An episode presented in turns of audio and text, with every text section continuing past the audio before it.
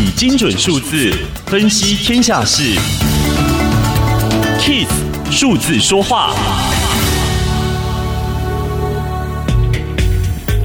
的大学应届毕业生主要出生在一九九九年，当年台湾发生九二一大地震，四岁爆发 SARS，接着是八八风灾、金融海啸等等。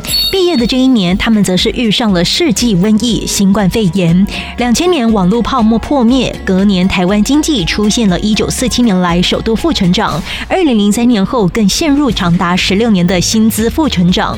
这二十年来，台湾中低阶层的薪资与资产都停滞与缩水。水贫富差距每逢灾难就会越来越扩大。事实上，这一代的大学应届毕业生也可能是机遇最好的一代，因为台湾经济已经走过谷底，步入一个新繁荣时代。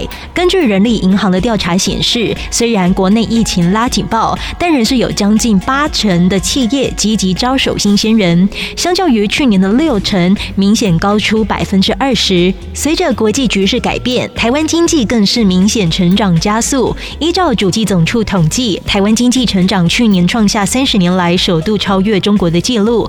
今年尽管本土疫情爆发，仍是渴望破五。彭博因此评价，台湾经济正处于一九八九年以来最强劲的时刻，正式进入繁荣时期。台湾经济停滞二十年后，如今迎来空前转机，也是这一群毕业生难得的机会。专家表示，疫情没有杀死新冠世代，他们也许将更加强。以上资讯由天下杂志提供，Kiss Radio 与您一起用数字掌握天下事。